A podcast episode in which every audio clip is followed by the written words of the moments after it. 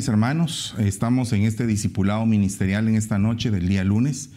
Estamos muy contentos de poder continuar con esta serie de escudriñar lo profundo. Hace unos momentos estábamos hablando eh, muy específicamente de la palabra jacar.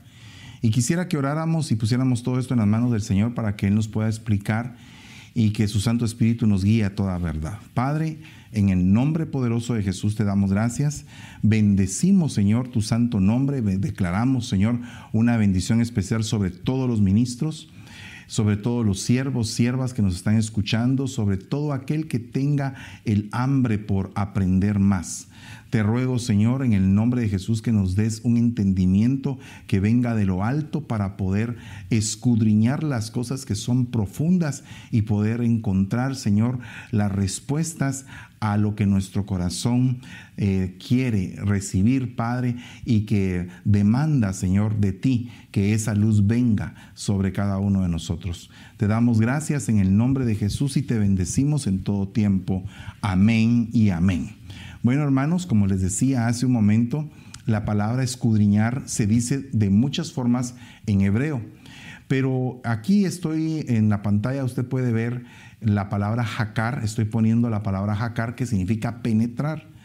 También significa examinar íntimamente, pero para examinar íntimamente significa que nosotros tenemos que tener un grado de intimidad, tal y como se lo estaba explicando en el tema anterior. También significa buscar, demandar, descubrir, escudriñar, espiar, examinar, explorar. Entonces todas estas formas, eh, esta forma de escudriñar o todos estos sinónimos nos invitan a poder eh, meternos en las cosas profundas. Avancemos a lo profundo, dice. Pudiendo ustedes haber comido vianda, tengo que volverles a dar leche, dice Pablo. O sea que había una demanda sobre esa iglesia porque ellos hubieran podido tener un grado de madurez para poder escuchar cosas que son más delicadas, que son más esencia, que son más el origen de las cosas, explorar sobre esos puntos.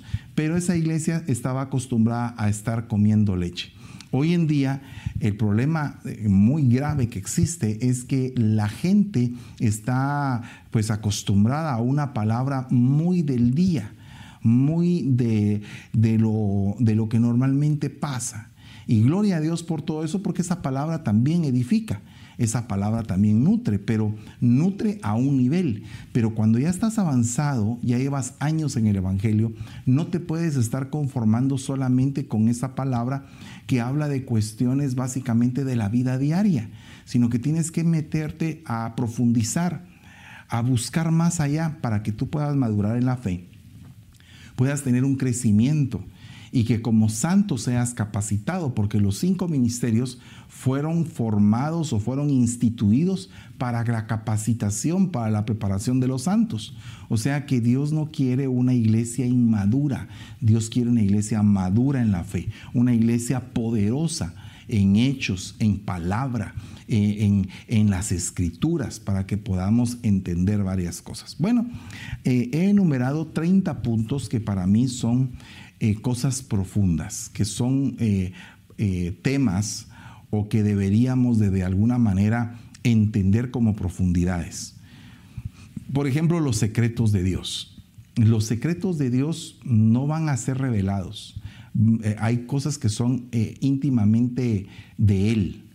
Y entonces eso lo vemos precisamente en el libro de Deuteronomio. Pero hay cosas que son manifiestas a los hombres y hay cosas que son, únicamente reservadas para Dios. Luego tenemos los misterios y los misterios dice que es gloria de los reyes descubrirlos o resolverlos. Entonces los misterios se pueden abrir en un tiempo determinado, de acuerdo a la sabiduría que haya alcanzado esa persona para entenderlos, para profundizar en ellos. Entonces hay por lo menos 12 misterios en la Biblia bien descritos. El, el misterio de la iniquidad, ¿verdad? Es uno de ellos, el misterio de la piedad, ¿verdad? Es otro. Y así sucesivamente, eh, por ejemplo, el endurecimiento parcial de Israel. Entonces hay muchas cosas que nosotros vamos entendiendo conforme va pasando el tiempo y, que los vamos viendo eh, hecho una evidencia delante de nuestros ojos. Pero hay otras cosas que todavía no se han dado, pero que son misterios y que los vamos entendiendo cómo se van a dar. Entonces nosotros tenemos que ser ah, eh, escudriñadores, como ejemplo Daniel, como ejemplo José, que para los reyes, tanto Nabucodonosor como el faraón, eran misterios los sueños que ellos habían tenido, pero ambos varones metiéndose con el Señor, buscando la respuesta, buscando cómo destapar el misterio, ellos pudieron dar una respuesta adecuada que ni los adivinos de Egipto ni los adivinos de Babilonia pudieron dar. Luego tenemos las parábolas, pero fíjese que es bien tremendo porque las parábolas, dice bien la escritura, que al pueblo, a la gente normal se les va a hablar en parábolas, pero a nosotros se nos van a hablar esos misterios, esos secretos del reino llamados parábolas, porque nos las van a explicar, como por ejemplo la parábola del sembrador. La gente decía, pero ¿cómo es eso que está hablando de un sembrador? Que tira eh, la semilla y que una parte cae en esto, una parte cae en aquello, y no, no lograban entender, pero los discípulos al preguntarle, entonces el Señor les dijo, ¿saben qué? A ustedes les es dado el conocimiento acerca de lo que significa la parábola, pero a los otros se les va a hablar solamente así. Entonces como que hay un grupo élite, como un grupo exclusivo que va a saber ciertas cosas. Entonces en la medida que tú vas madurando en la fe, que tú quieres y tienes hambre de poder aprender, esos misterios, esas parábolas, esos secretos van a ir siendo de alguna manera revelados a, a tu vida y vas a ir entendiendo muchas cosas. Por otra parte, están también las figuras. Por ejemplo, una figura, yo soy la puerta, que también viene a ser una metáfora, yo soy el camino, yo soy la verdad. Están utilizando metáforas para ejemplificar ciertas cosas, pero también están los tipos que también eh, de alguna manera, por ejemplo, José era un tipo de Jesús, porque por ejemplo hay muchas cosas en paralelo que tanto José como Jesús eh, pasaron. Una de ellas es, vino a sus hermanos y sus hermanos no lo recibieron. José fue a sus hermanos y sus hermanos no lo recibieron. Ambos fueron vendidos por plata, ambos fueron traicionados. Eh, a, José lo terminó vendiendo Judá y a Jesús lo terminó vendiendo Judas. Entonces, eh, vea la similitud. Eh, eh, ambos vienen y se, y se casan, se van a casar en el caso de Jesús con una gentil, que es la iglesia, y en el caso de José con Asenat, hija de Potifera, sacerdote de On. Entonces ahí hay una gran cantidad de similitudes entre José y Jesús. Entonces es un tipo, es un tipo. Pero también tenemos dimensiones. Acordémonos que la Biblia dice o, o manifiesta, no es que diga, manifiesta que el Evangelio es, es ministerial, es espiritual, es estructural y es dimensional. Esas cuatro características tienen el Evangelio. Entonces, nosotros vamos, por ejemplo, de gloria en gloria. Entonces, cada gloria es una dimensión. De poder en poder, es una dimensión de poder. Por ejemplo, hay 12 glorias.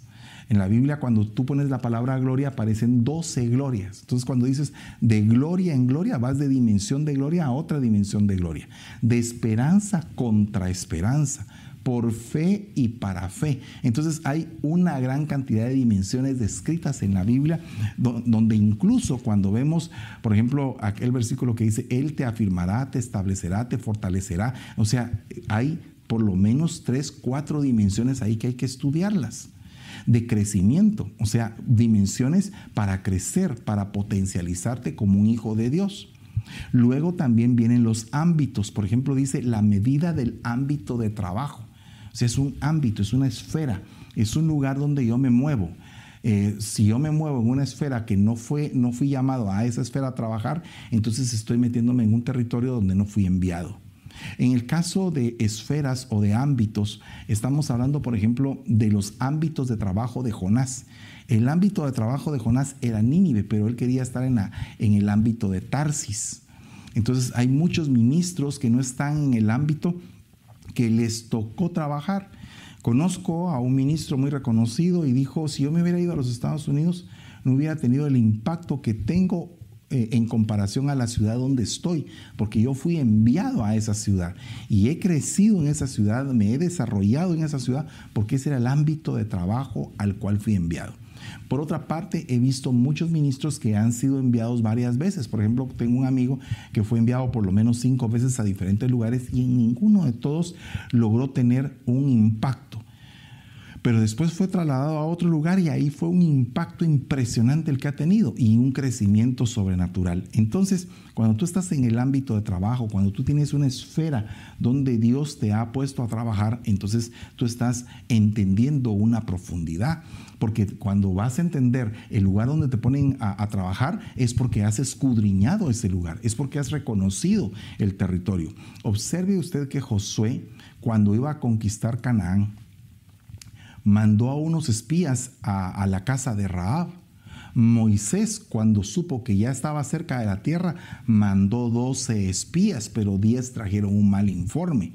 Entonces, así sucesivamente, tenían que escudriñar el territorio, tenían que traer noticias del territorio que reconocían. Por otra parte, tenemos los universos que Dios ha creado, ¿verdad? Porque nosotros tenemos entendido que en la Biblia hay una gran cantidad de cielos, por lo menos siete cielos. En la Biblia, en el Nuevo Testamento habla de tres, pero en el Antiguo Testamento habla de por lo menos siete cielos. Aparte de esto, existen planos existenciales, porque está el plano de lo terrenal, está el plano de lo espiritual, está el plano de lo celestial. Son planos existenciales, o sea, hay existencia ahí.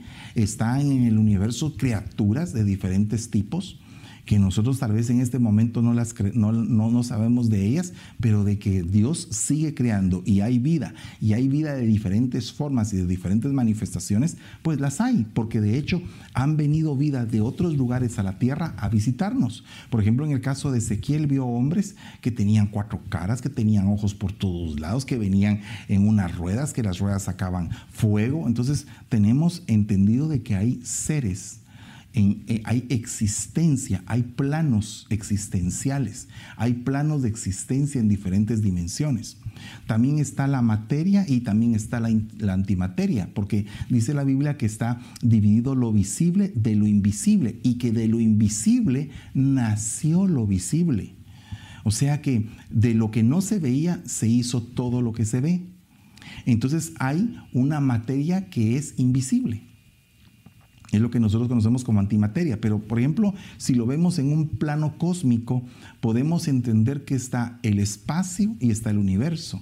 El universo es más pequeño que el espacio, porque el espacio alberga el universo. El universo está metido dentro del espacio. Entonces, definitivamente, ahí podemos ver muchas cosas dentro de esos universos. Por ejemplo, hay hoyos negros que se tragan incluso estrellas que son fuentes magnéticas, son campos gravitacionales, campos de, energía tan poderosos que nosotros los desconocemos. Bueno, de ahí tenemos la luz. La luz eh, es solamente un tema para estudiarlo. Por ejemplo, hay hijos de luz, hay seres de luz, hay varias cosas que vienen de la luz. Creo que el otro año está íntimamente ligado a la luz. Y de ahí tenemos eh, también el poder de las tinieblas. Dice que los hombres amaron más las tinieblas que la luz, o sea que las tinieblas eh, fueron amadas, fueron deseadas, eh, quisieron estar dentro de esa dimensión. luego ya hablé de lo visible y lo invisible, lo espiritual, las cosas que son espirituales. Por ejemplo, hay un amor que es carnal, hay un amor que es sentimental y hay un amor que viene espiritual. Hay una sabiduría que es terrenal, animal y diabólica y hay otra sabiduría que es diferente, que está en Santiago 3:17, que es la sabiduría de Dios. Entonces hay cosas espirituales, hay cosas celestiales, por ejemplo, el príncipe de la potestad del aire que habita en las regiones celestes, las potestades que están habitando en las regiones celestes. Luego tenemos lo terrenal y dice, le dice Dios a, a Jesús a Timoteo, si yo te estoy explicando lo terrenal y no lo entiendes, ¿cómo te puedo explicar lo demás? Entonces, definitivamente hay explicaciones que nos llevan a comprender cada vez más diferentes tipos de profundidades. Bueno, de ahí tenemos el inframundo. El inframundo tiene diferentes niveles. Hemos visto, por ejemplo, el caso del Seol, el caso del Tártaro, el, caso de la Geena, del infierno, de los abismos y todas esas cavidades eh, que están en el inframundo. Y definitivamente todo esto es parte de un estudio de este, de este tipo de lugares. Y también tenemos los lugares intermedios, como la misma Tierra. El mismo planeta Tierra es un lugar intermedio, porque nosotros venimos de la eternidad, como en el caso de Jeremías, que entramos en el planeta con un propósito y venimos acá y este es un lugar intermedio para ser probados, y después seremos llevados otra vez con Él en otro estado. Si nosotros evolucionamos en nuestra santidad, en nuestra purificación, limpieza, consagración, madurez, entonces seremos catalogados como novia o como amigos del novio y entonces seremos llevados a otro nivel. Luego tenemos las exousias, que son las autoridades, las autoridades espirituales. Hay diferentes tipos de autoridades espirituales.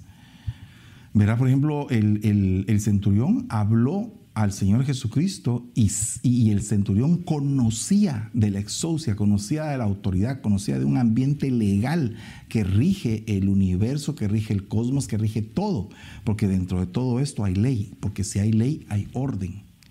Y después de esto están los poderes, diferentes tipos de poderes, poderes para hacer operaciones milagrosas y poderes dados a los hombres, porque dice eh, que la gente se maravillaba de que tal poder le fuera concedido o dado a los hombres.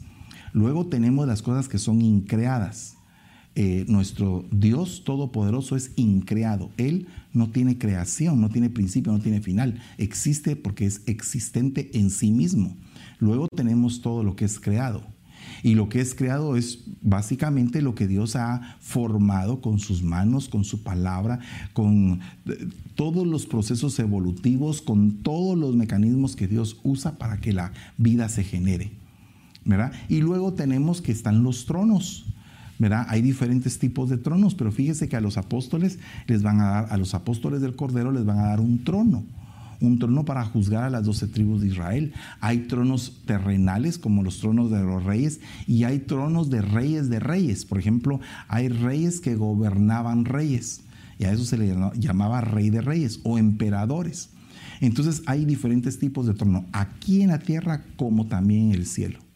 Y luego tenemos escenarios. Hemos hablado básicamente de seis escenarios por mucho tiempo y ahora ha sido adherido el séptimo escenario que es la familia.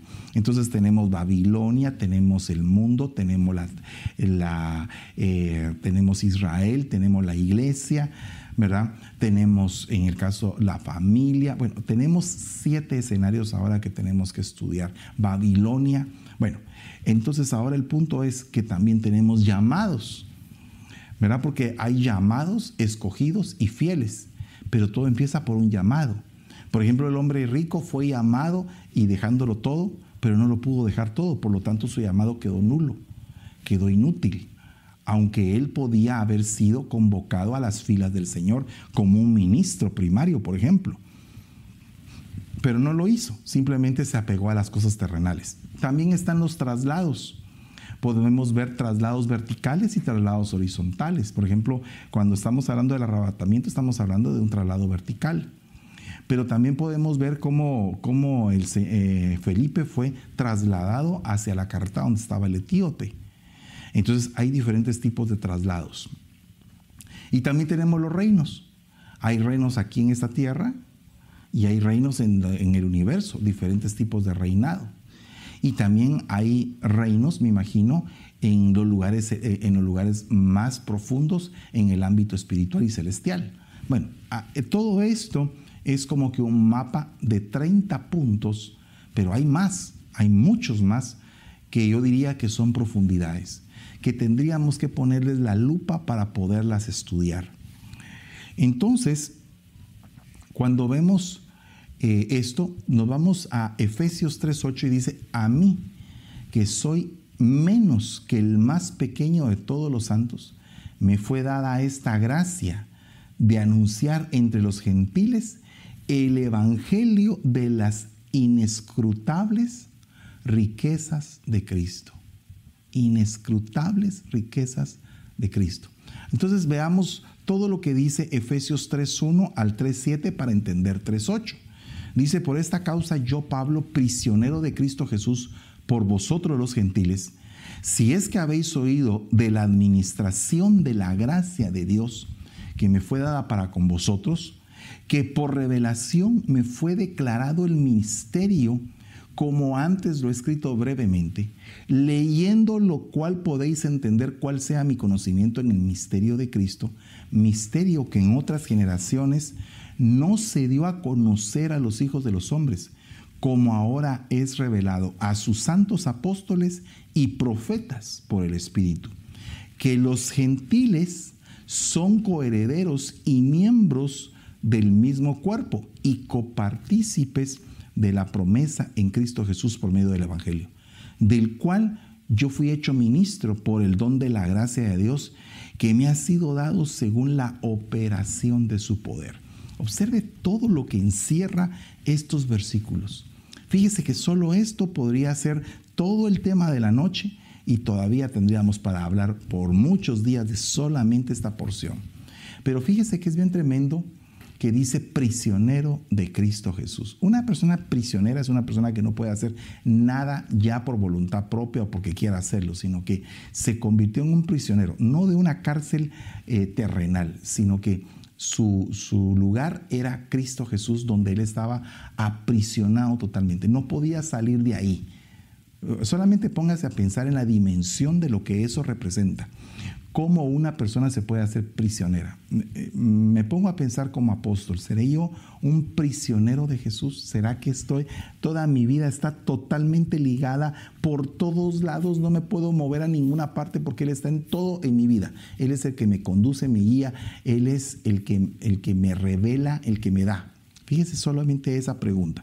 Observe si usted como ministro, si usted es un prisionero de Cristo o si todavía hacemos lo que queremos y, actuamos de la manera que a veces queremos, y eh, como que hay como una falta de entrega, ¿verdad? Porque aquí lo primero que tendríamos que ver es la entrega del ministro, porque la persona que va a trasladar lo inescrutable tiene que tener una entrega. Entonces nosotros como hijos de Dios, como ministros del Señor, tenemos que saber cuán entregados, cuán prisioneros somos de Cristo Jesús. Y dice, si habéis oído de la administración de la gracia de Dios que me fue dada para con vosotros, o sea que los apóstoles somos administradores de los dones, de los tesoros, de las virtudes del Señor para la iglesia. Entonces aquí hay otro punto, porque ¿cómo administramos la gracia? ¿Cómo se administra la gracia de Dios? ¿Cómo sería una buena administración de la gracia? Porque a nosotros nos pueden administrar cosas terrenales. Por ejemplo, podemos administrar las cuentas de la iglesia, que creo que eso es sencillo.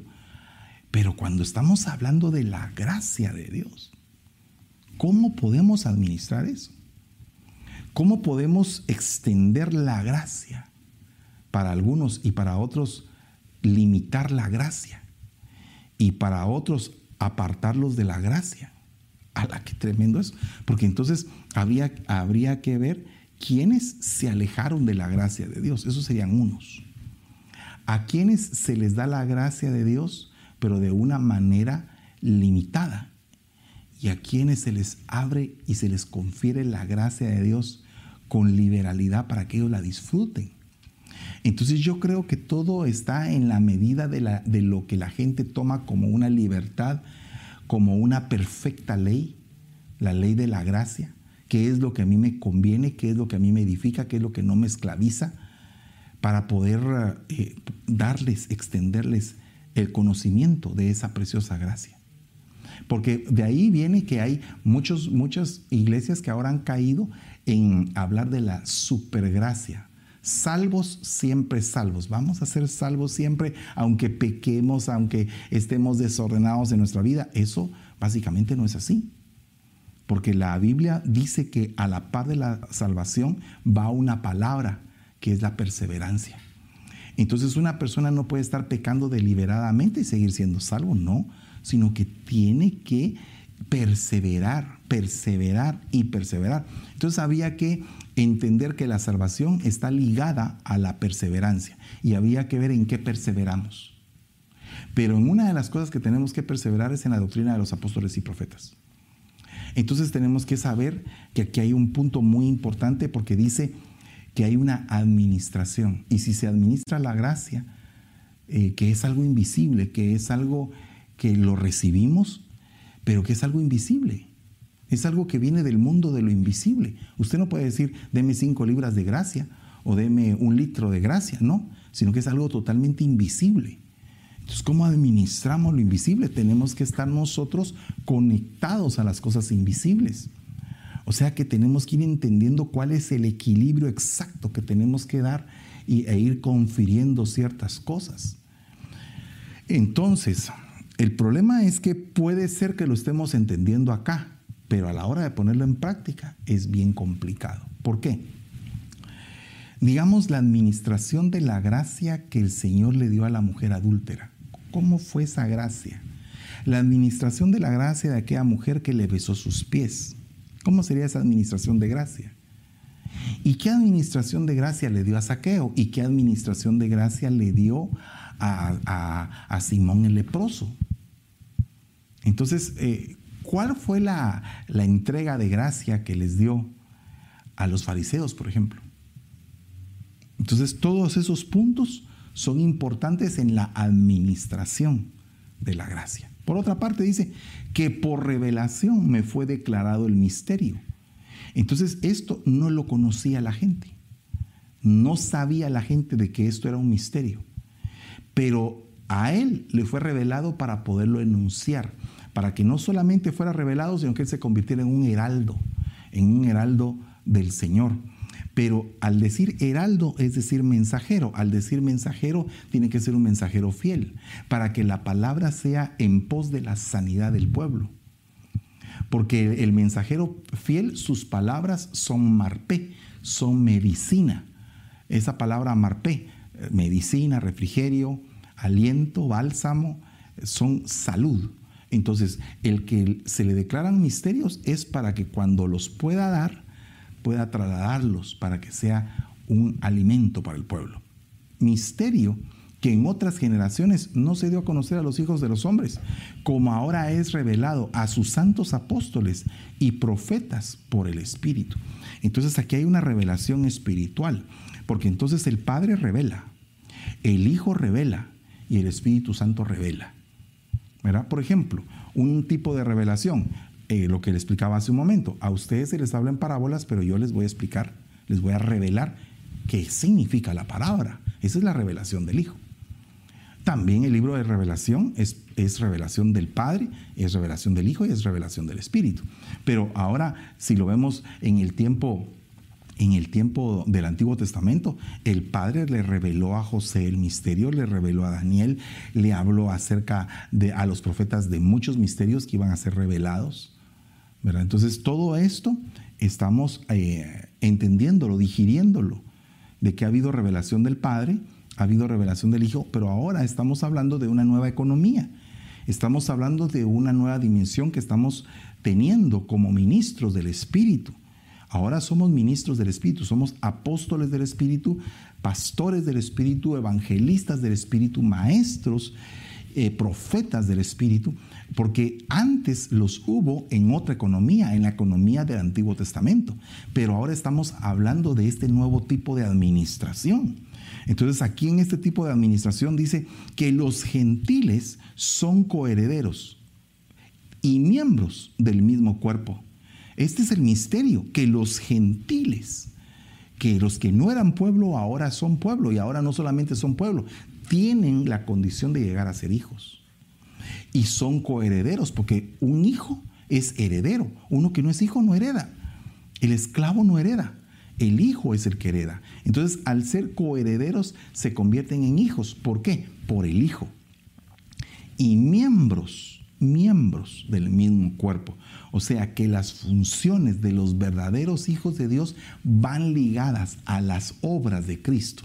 Tiene que ser así. O sea, toda, todo caminar de todo hijo de Dios tiene que ser pues como semejante al del Hijo de Dios. Entonces, eh, si ya venimos a hacer una gran cantidad de resumen de todo esto que les estoy diciendo, ¿será que nuestra vida como ministros refleja realmente el carácter de Cristo? ¿Será que realmente caminamos como, como miembros de su cuerpo místico y copartícipes de la promesa en Cristo Jesús?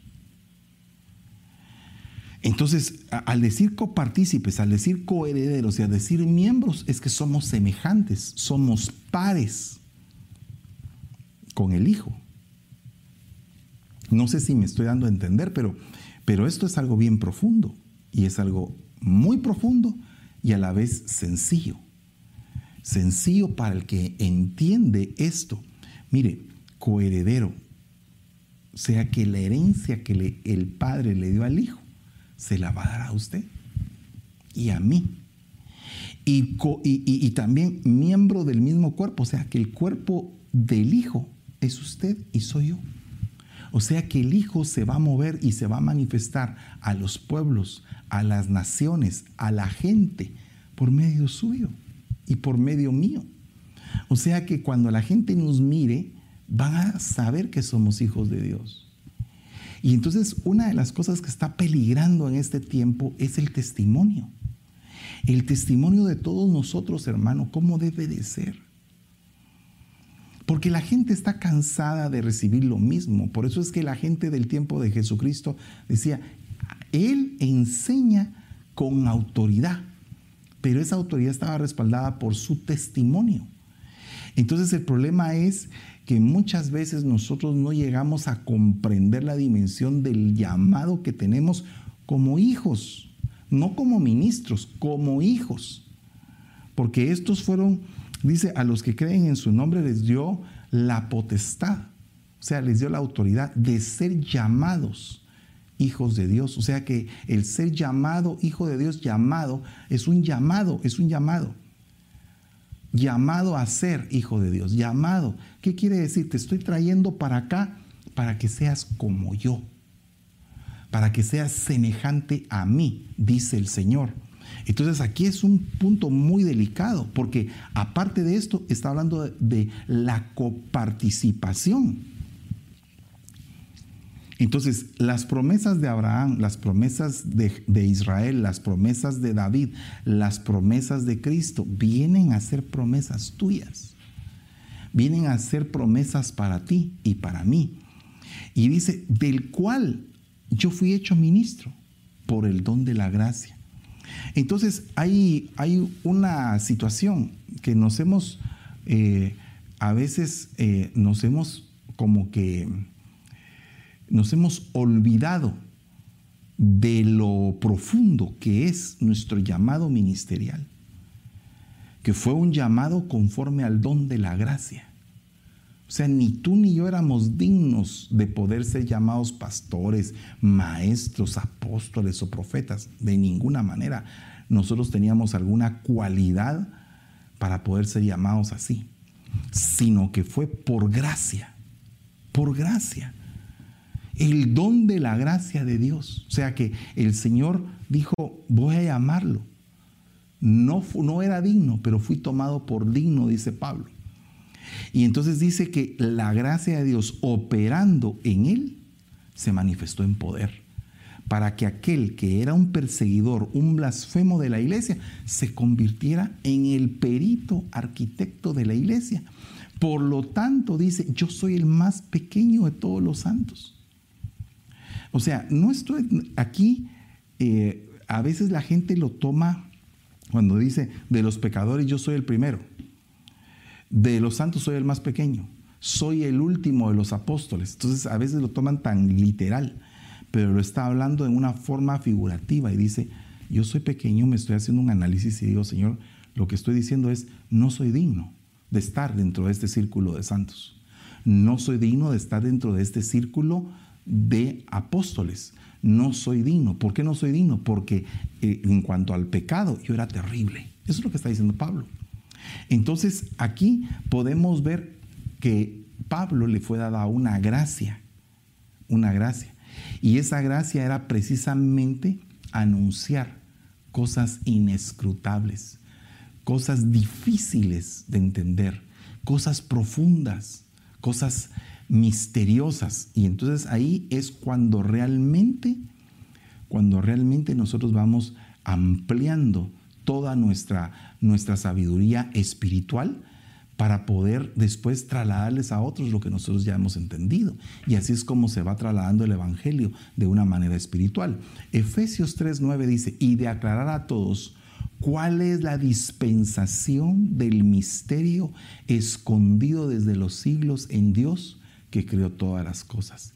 Entonces aquí el, el traslado de lo inescrutable era aclaración era necesario aclarar lo que no es rastreado, lo que no se puede rastrear, lo inescrutable, lo que no tiene una huella. Entonces hay gente que está continuamente pendiente de cuáles son las huellas. A ver, dígame dónde está la tumba. Yo quiero saber, eh, quiero tener un poco de la madera de la cruz del Señor. Quiero tener una pata del burro que cargó al Señor. Quiero, eh, perdone, no, no es eso. El Evangelio no es eso no son reliquias ni, son, ni es tener el manto o tener el crial o tener lo que sea. No, eso no es el Evangelio. El Evangelio es conocer la profundidad, lo inescrutable, lo difícil de entender, lo que no tiene huella, lo que no tiene rastro y que tú sabes que viene del poder de Dios y de su Santo Espíritu. Eso es, por eso es que está puesto el ministerio apostólico el ministerio profético. ¿Por qué es que están puestos? Para poder trasladar lo inescrutable. Entonces dice, aclarar a todos cuál es la dispensación del misterio escondido desde los siglos. O sea, cuál es la puerta que se abre para que tú lo entiendas, para que yo lo entienda. Y para que la multiforme, la, la, que tiene muchas formas, la sabiduría que tiene muchas formas, y podemos ver que la palabra sabiduría, por lo menos hay cinco sabidurías que están ligadas a los cinco ministerios, ¿verdad? Por lo menos hay cinco.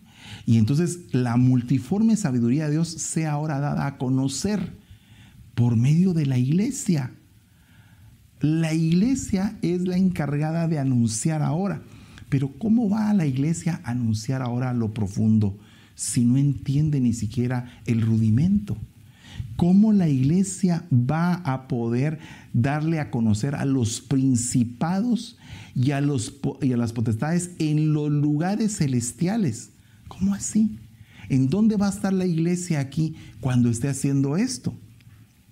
¿Qué tipo de iglesia tendría que ser esa para que esté haciendo este oficio? Tendría que ser una iglesia plenamente madura, llevada a la plenitud de Cristo, para que como entidad tenga y ejerza una autoridad en las potestades celestes y en los, y en los principados que los, que los apabulle, que los espante, porque es una iglesia gloriosa, terminada, completa. Entonces, la labor ministerial que tenemos no es cosa sencilla, es una labor realmente profunda es una labor realmente explicar lo inescrutable, lo que no tiene rastro, conforme al propósito eterno que se hizo en Cristo Jesús, nuestro Señor. Entonces, el propósito eterno era dar a conocer. Y entonces, ¿cómo es posible que una iglesia que solamente quiere leche, leche, leche todo el tiempo, quiere leche y quiere seguir aprendiendo la leche y uno está, hermano, por favor, métase a la doctrina básica. Ay, hermano, pero es que mire que son tantos temas, hermano. Hermano, mire, aprenda la palabra de Dios, deleites en la palabra. Ay, hermano, pero qué aburrido, hermano. Es que, mire, a mí como me cuesta leer. Yo me duermo cuando leo, pero si le ponen un partido de fútbol, ahí está con los ojos abiertos. Y si le ponen una serie eh, con efectos especiales y de superhéroes, ahí está con los ojos abiertos. Pero cuando se trata de entender el propósito eterno, cuando se trata de entender lo profundo de la escritura, en quien tenemos seguridad y acceso con confianza por medio de la fe en Él, por lo cual pido que no desmayéis a causa de mis tribulaciones por vosotros, las cuales son vuestra gloria. O sea, no se estén preocupando por mí. Mejor preocúpense de, que ustedes se metan en lo profundo porque de nada me serviría a mí estarles predicando el Evangelio y predicando el Evangelio si ustedes no van a crecer. Eso es lo que está diciendo él. Todos en algún momento vamos a morir. Todos en algún momento vamos a ser llevados a la presencia del Señor y otros vamos a ser trasladados, vamos a ser arrebatados. Pero el punto es que sea por un lado o por el otro, no estemos preocupados y afanosos ¿Por qué va a pasar mañana? Para mí el vivir es Cristo y el morir es ganancia, dijo Pablo. Y entonces, al haber terminado su carrera, él decía, no sé si es más beneficioso quedarme con ustedes o irme, porque quisiera irme, pero también siento que es beneficioso que me quede con ustedes. Pero ¿por qué tenemos que estar pasando por ese tipo de aflicción? Cuando vemos, por ejemplo, que una pandemia, en lugar de llevar a la gente a la iglesia, la aparta de la iglesia. Y entonces venimos y, todo el mundo está espantado del diablo y que del diablo y que del diablo pero no nos profundizamos a escudriñar quién es Dios. Porque si supiéramos bien quién es Dios, qué somos nosotros para Dios, que somos la niña de sus ojos, entenderíamos que nosotros en Dios nadie nos puede hacer nada. Entenderíamos que si Dios es nuestro escudo, ¿quién nos va a tocar? Si Dios es nuestro protector, si las alas del Señor nos acobijan, si estamos en el hueco de la mano de Dios, perdón hermano, ¿quién nos va a pasar de malo? El problema es que, ¿será que estamos ahí? ¿Será que estamos cubiertos? Y entonces alguien podría decir, pero mire, Pablo estaba cubierto y sin embargo todas las cosas que le pasaban. Sí, pero cada una de esas cosas lo perfeccionaba en su fe. O sea que lo hacía más poderoso, o sea que las pruebas al final vendían a ser bendiciones, porque cada vez que pasaba una prueba era más bendecido, conocía cosas más profundas, conocí, tenía más revelación, tenía un encuentro más íntimo con el Señor. Entonces, hermano, las, las tribulaciones de Pablo realmente a la larga eran bendiciones porque lo hacían cada vez más santo, cada vez más limpio, cada vez más puro. Entonces, cuando nosotros empezamos a entender esto, nos damos cuenta de lo precioso que es Dios. Porque Dios es quien hace todo. Dios es un generador, es un conductor, es un transformador, es un receptor, es un transmisor. Y Él es el que ejecuta lo que se le llama la onda expansiva. Entonces, cuando usted ve este cuadro que estoy presentándole,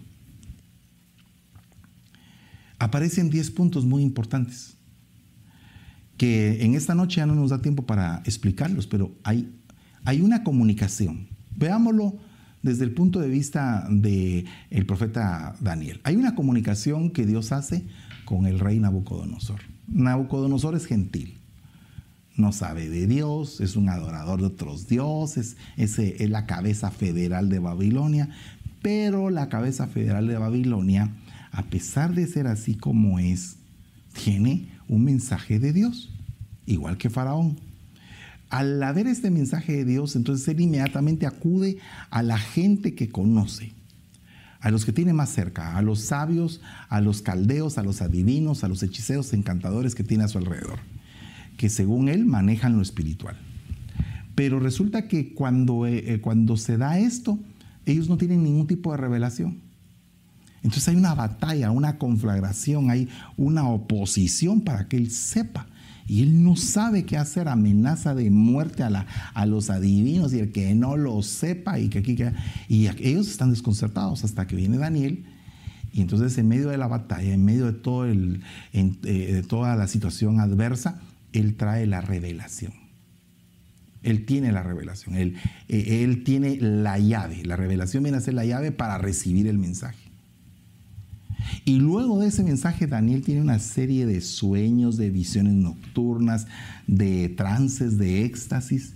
Y entonces inmediatamente eso lo traslada y lo deja por escrito para que nosotros lo podamos entender. Entonces aquí podemos ver claramente toda la secuencia de 10 cosas. Comunicación, batalla, revelación, mensaje, sueño, visión nocturna, trance, éxtasis, traslado, escritura.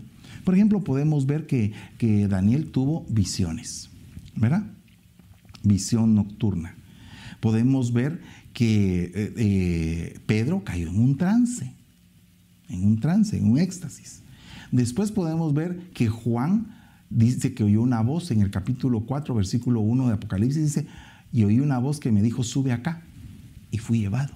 O sea, fue un traslado y también tenemos la escritura como un medio para entender todo esto. Entonces, el que genera nuestro génesis, nuestro principio, toda nuestra esencia está en Dios.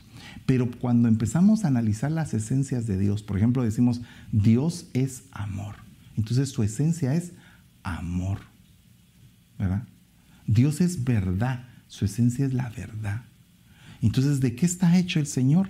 De cosas eh, invisibles, como el amor, como la verdad, ¿verdad? Como la justicia. Son esencias de Dios. Entonces, cuando estudiamos las esencias, vamos entendiendo quién es nuestro Dios. Pero luego, al ser generador, Él tiene que conducir, Él tiene que ser un conductor de lo que genera. Entonces dice que Dios dijo la palabra, hágase la luz. La luz fue hecha y Dios vio que la luz era buena. Pero ese conductor, ¿quién sería? Es el verbo, el que hace que la palabra de Dios se haga realidad. Entonces el Padre dice, hágase la luz, el verbo hace la luz y el Padre supervisa y dice que vio que la luz era buena. Pero de ahí tenemos que Dios transforma, Dios transforma. Por ejemplo, hay cosas invisibles que Dios transforma y cosas visibles. Por ejemplo, el Señor Jesús transformó el agua en vino. Es una transformación. Pero también transforma el corazón del hombre. Serás transformado en otro hombre. También el Señor transforma, transforma eh, eh, eh, varias cosas. Por ejemplo, por ejemplo, le había hablado de Jesús, había hablado de, de Saúl, Pablo, por ejemplo, una transformación tremenda. Entonces Dios va transformando a las personas, Dios transforma las cosas también, pero también transforma cosas invisibles. Dios cambia nuestro lamento en baile, transforma nuestro lamento en baile. Entonces aquí es otro tipo de transformación. Bueno, hay diferentes tipos de transformaciones pero también es receptor, porque el Señor también recibe.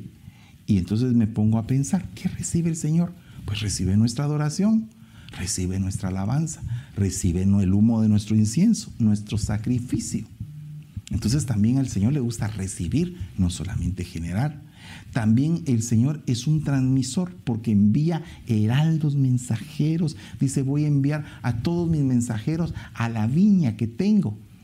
Pero como no les hicieron caso, voy a enviar a mi hijo como el apóstol, como mi apóstol. Entonces cuando manda al hijo y el hijo muere, se establece la onda expansiva del evangelio. Porque el grano de trigo muere, pero también él mismo, el que lo que Dios envió fue la vida, la vida a la tierra. La tierra estaba sometida bajo el poder de la muerte desde Adán pero de repente envía a la vida, la potestad de la vida, y la vida toma a la potestad de la muerte y le dice, muerte, yo soy tu muerte.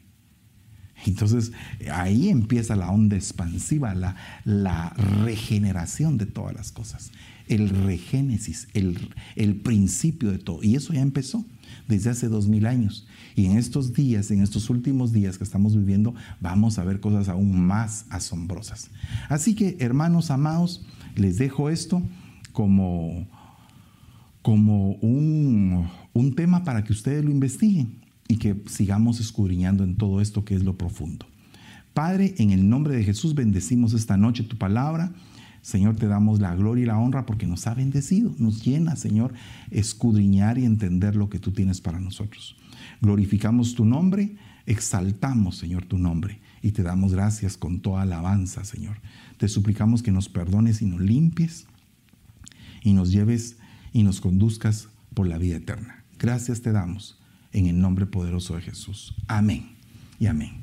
Hermanos, los espero mañana en nuestra escuela profética el día miércoles en nuestras noches matrimoniales, el día jueves el devocional con Pastora Debbie, el día viernes nuestros días de la aljaba del salmista, luego tenemos el sábado nuestro, nuestro evento normal, nuestro servicio de jóvenes a las 5 de la tarde y el día domingo a las 9 de la mañana y a las 11 y 30 de la mañana nuestros servicios acostumbrados devocionales del fin de semana. Que Dios les bendiga y espero que todos tengan una muy buena noche. Bendiciones.